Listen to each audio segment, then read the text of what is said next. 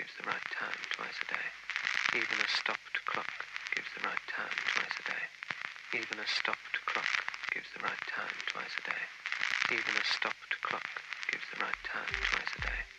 Even a stopped clock gives the right time twice a day. Even a stopped clock gives the right time twice a day. Even a stopped clock gives the right time